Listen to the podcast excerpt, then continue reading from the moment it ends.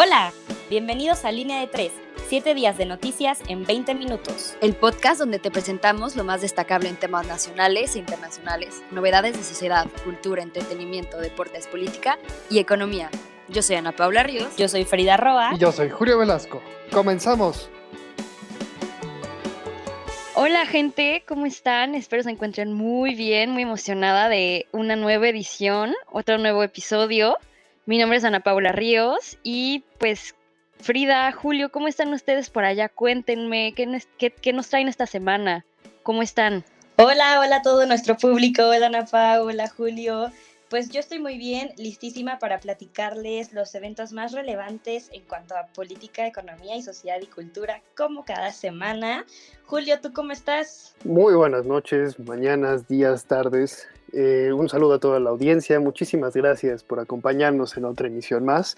Muy contento de estar aquí con ustedes y sobre todo vamos a informarle con lo más relevante. Entonces, si les parece, Arrancamos, Frida, por favor, platícanos. Política y economía. Venga, te escuchamos. Claro que sí. Bueno, pues no sé si recuerdan, seguramente sí, el fin de semana pudimos presenciar muchísimo en redes, eh, demasiada, em, bueno, demasiados anuncios sobre Jessica González y había muchísima presión. Jessica, Jessica, a ver, ¿quién es Jessica? Bueno, Jessica es una chava que de Morelia, Michoacán, que el pasado 25 de septiembre fue asesinada es un feminicidio. Y bueno, pues fuertes declaraciones dicen que Diego Uric es el presunto responsable de este asesinato, pues fue la última persona que estuvo con ella. Y de ahí las sospechas eh, pues nacen y apenas pasa el fin de semana y el lunes la Fiscalía General de Michoacán ordenó la aprehensión de Diego Uric. E incluso se tramitó una alerta migratoria ante el Instituto Nacional de Migración y también eh, se realizó una petición para una notificación roja de la Interpol. Y bueno, además se dio a conocer la cara de este, de este niño, etcétera. Eh, muy fuerte ese tema. Y bueno, por otro lado, em, nuestro presidente AMLO mencionó que no dará tregua o paso atrás a la transformación de México Em, dice, le dijo a todos los opositores que más les vale estar preparados y también afirma que vamos rumbo a una nueva patria y pues que todos los conservadores deberían olvidar el antiguo régimen. Em, no sé aquí si AMLO pues necesita una amiga, date cuenta, porque estas declaraciones que dio en el Museo Naval de Veracruz me parecen sumamente fuertes.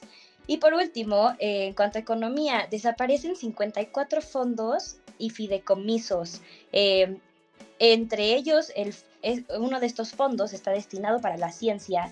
Y bueno, esta desaparición dotaría de 154 mil millones de pesos al gobierno federal.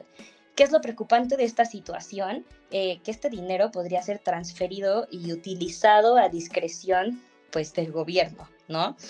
Em, esto es todo por política y economía. Y pues, eh, como mencioné a, lo largo de, las cápsulas, me parece muy fuerte lo que dijo AMLO. Em, de verdad, creo yo honestamente que vamos en una dirección contraria. Eh, y pues, él de verdad tiene unos estándares muy, no sé, una nueva patria, claro que no, pero no sé, a ver, Juliana Pau, ¿qué opinan? Pues mira, Frida, contestando a tu pregunta, honestamente, creo que AMLO tiene una realidad muy distinta a la que México está viviendo como país, como, como nación. bueno, eso lo podemos ver empezando por el discurso humillante que dio en, la, en las Naciones Unidas. Eso fue, híjoles, o sea, he escuchado estupideces, pero esa fue como, se oro y plata y bronce, te lo juro. Em, honestamente me da una vergüenza que esa persona, bueno, para no decir más, sea mi presidente. Y creo que sí, o sea, creo que no soy la única persona que piensa que, verdaderamente el país está cada vez peor. Y todo, o sea, digo, yo entiendo, no, no se le puede echar la culpa completamente, sin embargo, siento que las cosas han empeorado y con esta crisis del coronavirus obviamente todo se vino para abajo. Así que creo que él tiene una idea muy distinta de cómo están yendo las cosas, la economía, eh, la salud, la, em, pues todo en general en, el gobierno y siento que, no, que se está muy mal, que tiene que cambiar. Y ahí vi una frase que me, que, me, que, me encantó, que fue de tanto ahorrar en, educación en México, se ha hecho un millón, o sea, se ha hecho millonario en ignorancia. Y bueno, con eso, Julio, tú, tú dinos, ¿qué, ¿qué tienes que decir al respecto de este hombre? Pues mira, Ana Paula, honestamente no creo que podamos rescatar mucho al respecto del discurso. La nueva patria para él, él realmente está convencido de que la cuarta transformación es una transformación real y genuina. Pero también hay que recordar que la oposición que tenemos es una oposición de risa, ¿no? Frena me queda perfectamente bien claro que, que no asusta ni un perro, entonces pues eso francamente no, no, no va a sembrar nada. Realmente nosotros necesitamos un movimiento, una figura pública, un líder político que actualmente no tenemos y eso triste y lastimosamente nos está afectando a nosotros como nación. Sin embargo, el carisma que tiene sigue siendo una, una, prueba real de cómo los miles de seguidores que aún tiene lo siguen apoyando a capa y espada. Pero realmente no creo que haga muchísima diferencia. Pero bueno, si les parece, vámonos a Nacional. Y arrancamos con la polémica renuncia del titular del INDEP, Jaime Cárdenas, titular del Instituto para devolverle al pueblo lo robado, el INDEP, ya a conocer el pasado lunes su carta de renuncia. Dentro de este documento, el ex titular declara que considera al presidente López Obrador como un buen presidente, pero que su lealtad no es ciega. También destaca ciertas diferencias en cuanto a los métodos utilizados por él en la dirección del instituto y por los que el mismo presidente le requería al ex titular. De esto el Ejecutivo declaró que el ex titular le hicieron falta ganas para combatir la corrupción. Frena se establece en el Zócalo. Después de haberse establecido por cinco días sobre la avenida Juárez en la Ciudad de México, el Frente Nacional Anti-AMLO pudo llegar a la plancha del Zócalo para establecerse ahí de manera indefinida.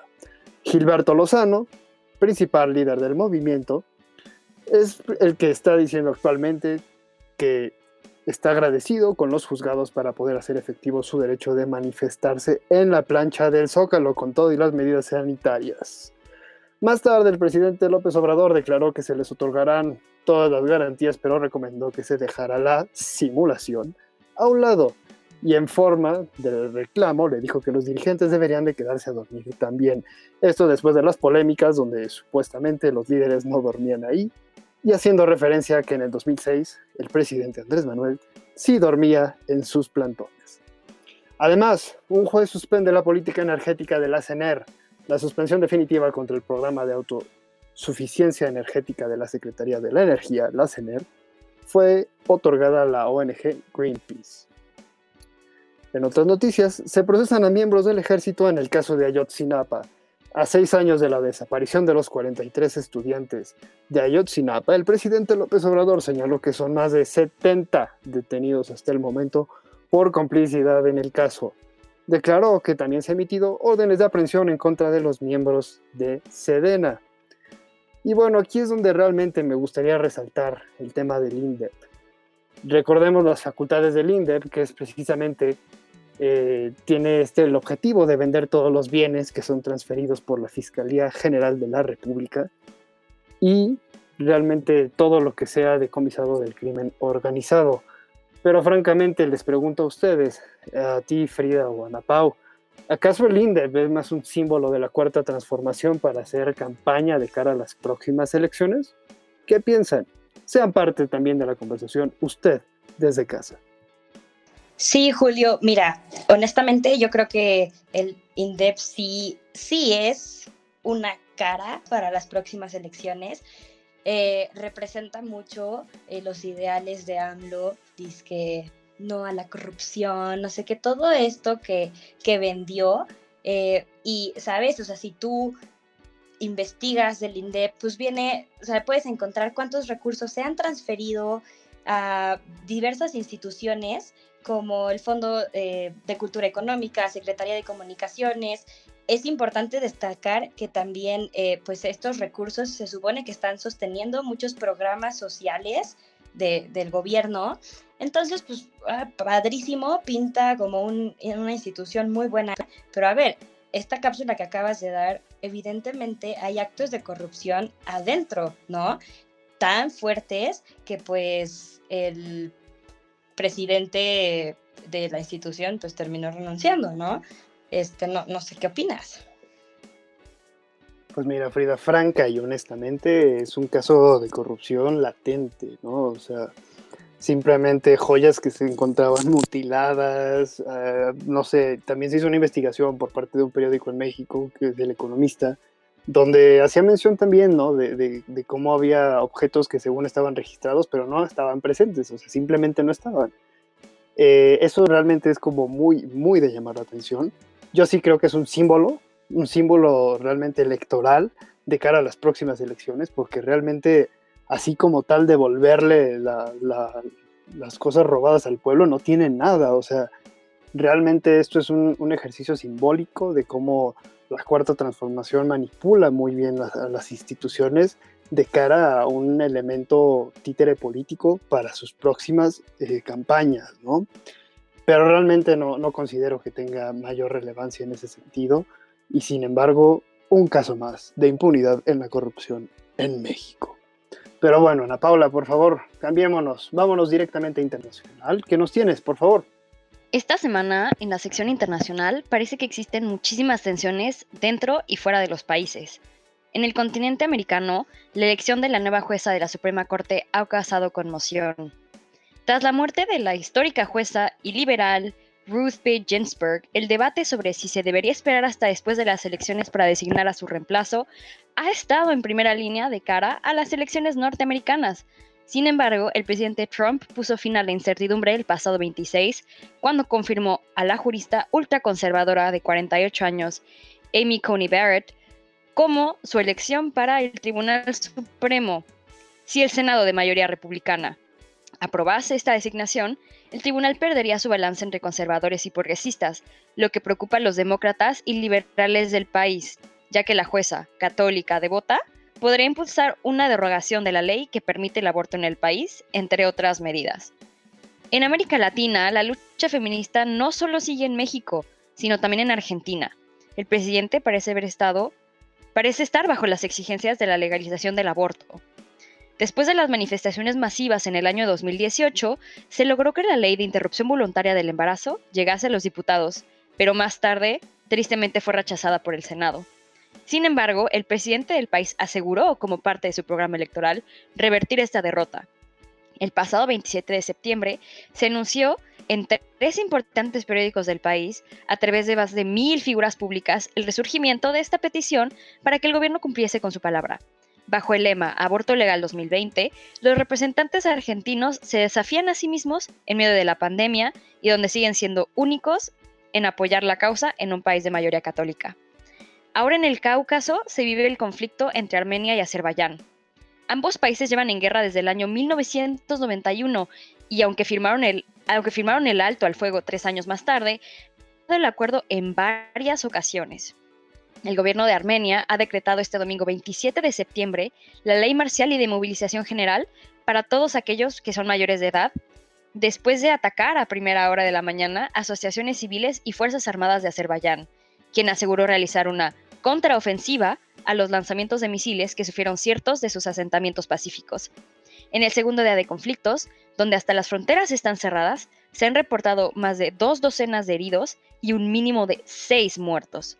La Unión, Europea y Rusia exigen la conciliación sobre la zona en conflicto de Nagorno-Karabaj y a otros países como Turquía se les ruega que no entren en guerra. Hasta aquí las noticias de esta semana. Muy triste ver cómo cada día hay más y más tensiones. Creo que también estuviera afectando y aumentando conforme se acerca la elección presidencial norteamericana. Pero chicos, en otros temas me gustaría preguntarles, siendo un tema muy controversial, ¿Qué piensan ustedes del aborto? ¿Debería o no ser legal?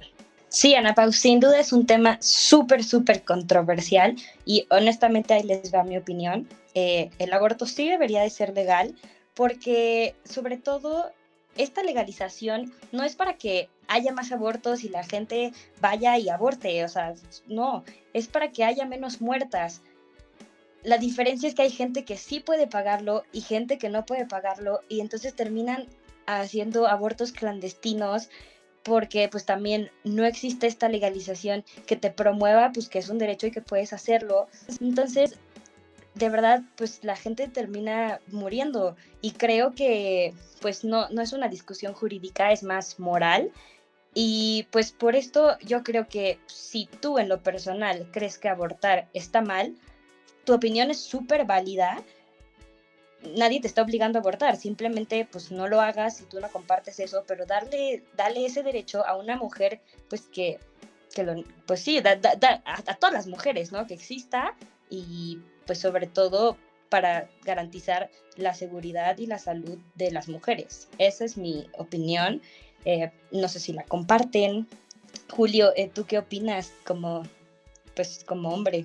Pues mira, Frida, a mí personalmente quiero, quiero primero separar dos temas, ¿no? El tema eh, que mencionaban a Paula de Argentina, pues realmente no sé hasta qué punto el gobierno de Alberto Fernández, que es el presidente, sea verdaderamente con esta bandera de, de pro aborto.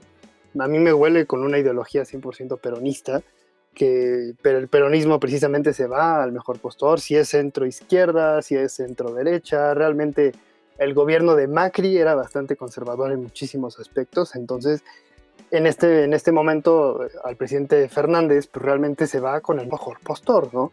Y si está teniendo aceptación este movimiento, se va a ir directamente ahí, ¿no? Y ahora personalmente respecto al aborto, pues yo tengo una postura un tanto más, eh, me gustaría verlo en un enfoque más eh, de, ciencias sociales, de, un bienestar general, que tiene que ver mucho en esto. Eh, yo sí estoy a favor del aborto en temas legales. Y con la legalidad me refiero a que simplemente va a seguir existiendo. En, en temas como México, por ejemplo, está este tema de la moralidad de la iglesia, pero pues con películas como El crimen del padre Amaro es un claro ejemplo de que realmente la iglesia está inmersa en temas así de turbios, ¿no? Pero no creo que el aborto tenga que ser gratuito. Y eso ah, me van a decir por qué, pues simplemente el aborto, el aborto gratuito implica muchísimo más allá de lo que nosotros podemos llegar a ver, ¿no? El tema de, de salud está francamente vulnerado en muchísimas cosas, ahorita con la pandemia ni se diga, hay muchísimas cadencias, entonces creo que el replanteamiento real tiene que ser en, la parte gratuita. En la legalidad, sin duda alguna, tiene que ser sí o sí, porque lo van a seguir haciendo con tu permiso o sin tu permiso. Pero en el tema de, de, de gratuito, me parece que es un tema aún más susceptible y aún más delicado de lo que ya está vulnerado actualmente, ¿no?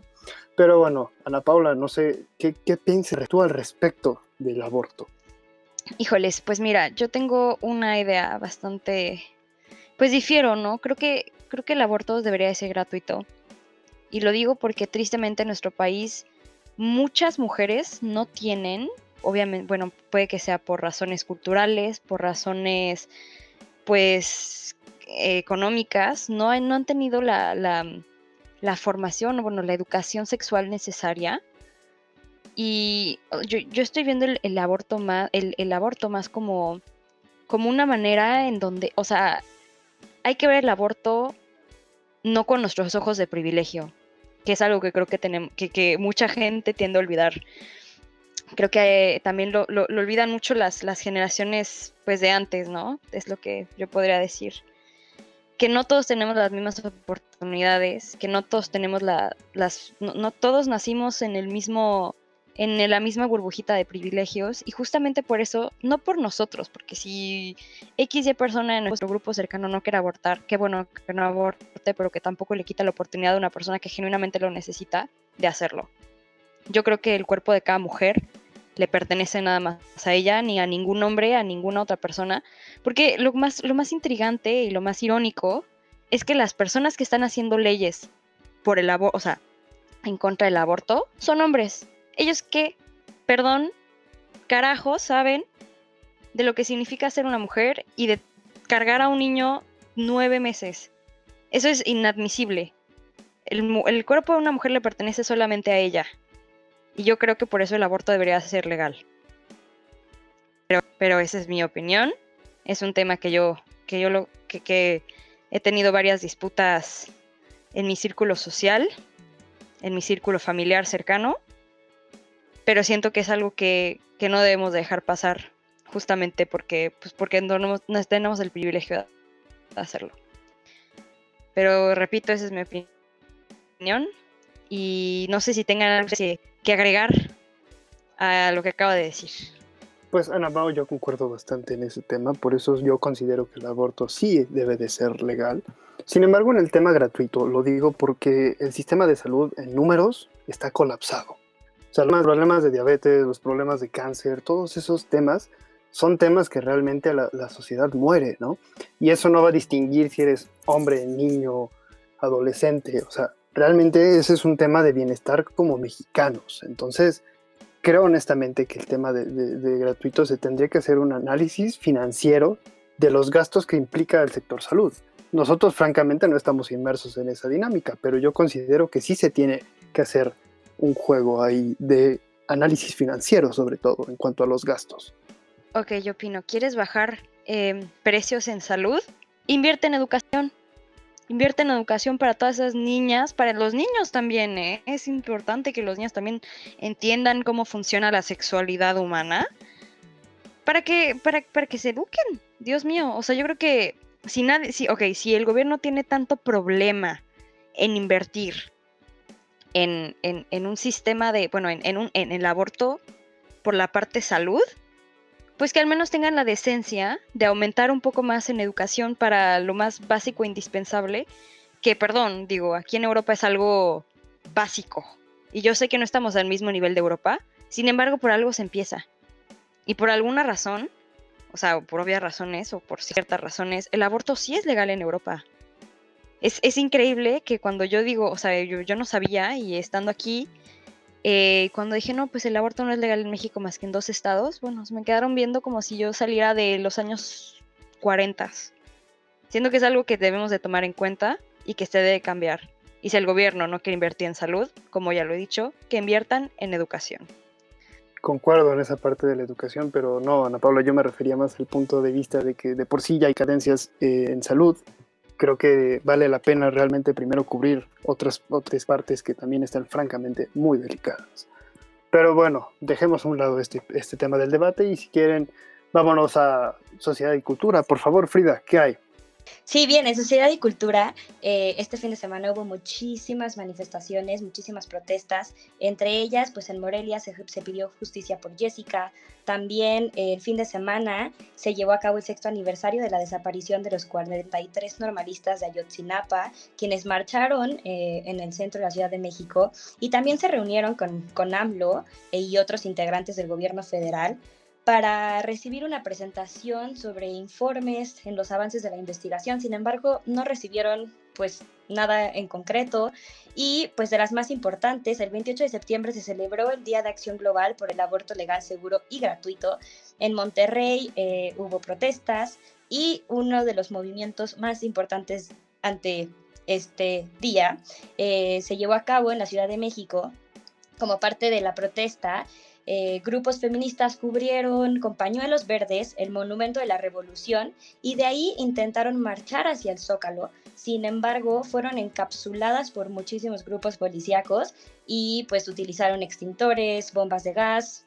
Terminó muy mal. Eh, ahí pues mm, no estoy nada de acuerdo. Al final, pues es lo mismo, ¿no? Están pidiendo pues es libertad en cuanto al cuerpo de una mujer y pues sobre todo también libertad de expresión no tiene por qué acabar así. Pero pues en noticias un poquito más amigables, en París se celebró el Fashion Week, entonces ya listísimo, Nueva York, Londres y Milán terminaron, eh, bueno pues terminan con París estas emisiones de Fashion Week de forma virtual y pues muy triste el Met Opera de Nueva York eh, probablemente extienda su cierre hasta la mitad de temporada de 2021, o sea, literal como en un año, quizás septiembre. Y pues es, es muy triste esto porque quizá Broadway, eh, la Filarmónica de Nueva York, entre otras organizaciones musicales, abran antes, pero pues no hay fecha cercana del Met. Eh, esto es todo por Sociedad y Cultura. Y Julio, Ana Pau, me gustaría saber qué opinan eh, de, estas, de todos estos movimientos que hubo en el fin, durante el fin de semana y pues sobre todo cómo, cómo terminó eh, la protesta, de la disque protesta que, que pues encapsularon del día del aborto. Por supuesto, Frida. Mira, la verdad es que la complejidad del tema sigue ferviente, ¿no? Recordemos que hace un año En la misma manifestación, la, Ciudad de México, el gobierno de la Ciudad de México le otorgó dos horas libres para que hicieran todas las pintas, todas las protestas que quisieran, ¿no? En, este, en esta ocasión realmente el tema de la contingencia tuvo mucho que ver, pero a mí lo que me llamó muchísimo la atención es el enfrentamiento entre mujeres policías y manifestantes, que también son mujeres, ¿no? Realmente eso lo dejo a la opinión de usted que está en casa o en el trabajo o en donde nos esté escuchando, pero realmente fue algo que fue sumamente llamativo, ¿no? Entonces, si usted se da el tiempo de ver los videos, francamente son impactantes. Pero bueno, Frida, no sé igual si quieras agregar algo. No, sí, claro, son imágenes que definitivamente mueven demasiado y son súper impactantes y pues es un tema pues que vale la pena sentarse a, pensar y sobre todo a platicar, ¿no? Eh, pero, a ver, Julio, ¿qué nos trae deportes? Claro, vámonos, porque hay muchísima actividad deportiva. Y bueno, la Fórmula 1 arrancó el domingo 27 de septiembre. El Gran Premio de Rusia, el mexicano Checo Pérez tuvo su mejor carrera en semanas, quedando en cuarto lugar. Y el podio, en el primer lugar está Valtteri Bottas por Mercedes. Y en el fútbol de Europa, vámonos con los fichajes. Se rumora que Edison Cavani llegaría al Atlético de Madrid a ser compañero de Luis Suárez. El jugador uruguayo actualmente es agente libre, pero eso depende claramente de la salida de Diego Costa. Ahora, en la Supercopa de Europa, el Sevilla y el Bayern Múnich se enfrentaron por la Copa de Europa, partido que ganó el equipo bávaro en tiempos extra 2 a 1. Y en cuanto a la Liga Francesa, el domingo el Mónaco ganó 3 a 2 al Racing de Estrasburgo y el Paris Saint-Germain cerró la jornada con un gane de 2 a 0 sobre el Reims. Y la Liga Española, el Madrid se recuperó de ir perdiendo contra el Betis de Andrés Guardado y Diego Lainez. El partido quedó 3 a 2. Y el domingo, el Atlético de Madrid se enfrentó ante el Granada, lo goleó 6 a 1. Suárez entró al final y se estrenó con un poderoso doblete. Además, el Barcelona ganó 4 a 0 en su regreso a Villarreal. Y ahora vámonos a la Premier League. El Tottenham y el Newcastle se dividieron puntos. El Leicester City pasó por encima del Manchester City 5 a 2. Bardi anotó un triplete. Los Wolves de Rol Jiménez perdieron 4 a 0 ante el West Ham United. Y en la Serie A, el Inter de Milán ganó 4 a 3 ante la Fiorentina. Y el domingo el Napoli del Chucky Lozano le ganó 6 a 0 ante el Genoa. El Chucky anotó un poderoso doblete y la Juventus enfrentó a la Roma. El partido quedó empatado a dos goles. La Juventus de Cristiano dividió puntos. Y en cuanto a la poderosa Liga MX, en la jornada 12, Puebla y Querétaro jugaron un partidazo y empataron a 3. sábado 26, las Chivas ganaron al Mazatlán 2 a 1. Pumas empató con Necaxa a unos. Y el clásico regio fue dominado por los Tigres del Tuca Ferretti 2 a 1. La jornada cerró con el clásico joven entre América y Cruz Azul. El partido terminó empatado a 0. Ochoa no jugó por una lesión en el calentamiento. Y en la NBA, claro que sí, ya tenemos finales. La final ya está definida entre los Lakers de Los Ángeles y el Miami Heat. Unos Lakers liderados por LeBron James y Anthony Davis y compañía parecen imparables mientras que Miami no es favorito, pero trae muy buenas sorpresas en la contienda. Además, Miami le ganó la serie a los Celtics 5 a 2 y los Lakers se llevaron la serie 4 a 1. En la Major League Baseball, la postemporada dará inicio el 29 de octubre los Tampa Bay Rays versus los Toronto Blue Jays en la conferencia de la Liga Americana y los Cleveland Indians de Nueva York versus Nueva York Yankees es de los duelos más interesantes. En la NFL, entre los Dolphins y los Jaguars, partido que ganaron los de Miami 31 a 13. El domingo los 49ers ganaron 36 a 9 a los Giants y los Pats acabaron con la racha de los Riders 36 a 20. Los Steelers ganaron 28 a 21 a los Texans y los Cowboys perdieron ante los Seahawks 38 a 31.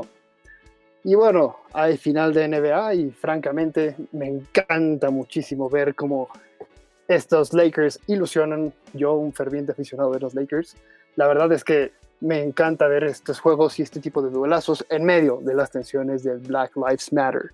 Sin embargo, creo que va a ser histórico por todo lo que se está viviendo esta final de la NBA. Bueno, pues muchas gracias. Esto fue todo por el podcast de hoy.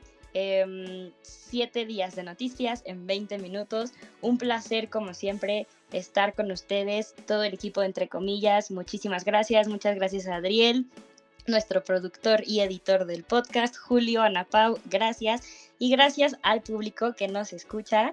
Eh, recuerden que aquí estamos cada semana con los eventos más relevantes. Eh, dense una vuelta por nuestras redes sociales, arroba entre comillas digital, y también por nuestro sitio web, entrecomillasdigital.com, donde pueden encontrar artículos de interés por parte de todo el equipo de Entre Comillas. Y pues sin más, nos escuchamos la próxima semana. Bye.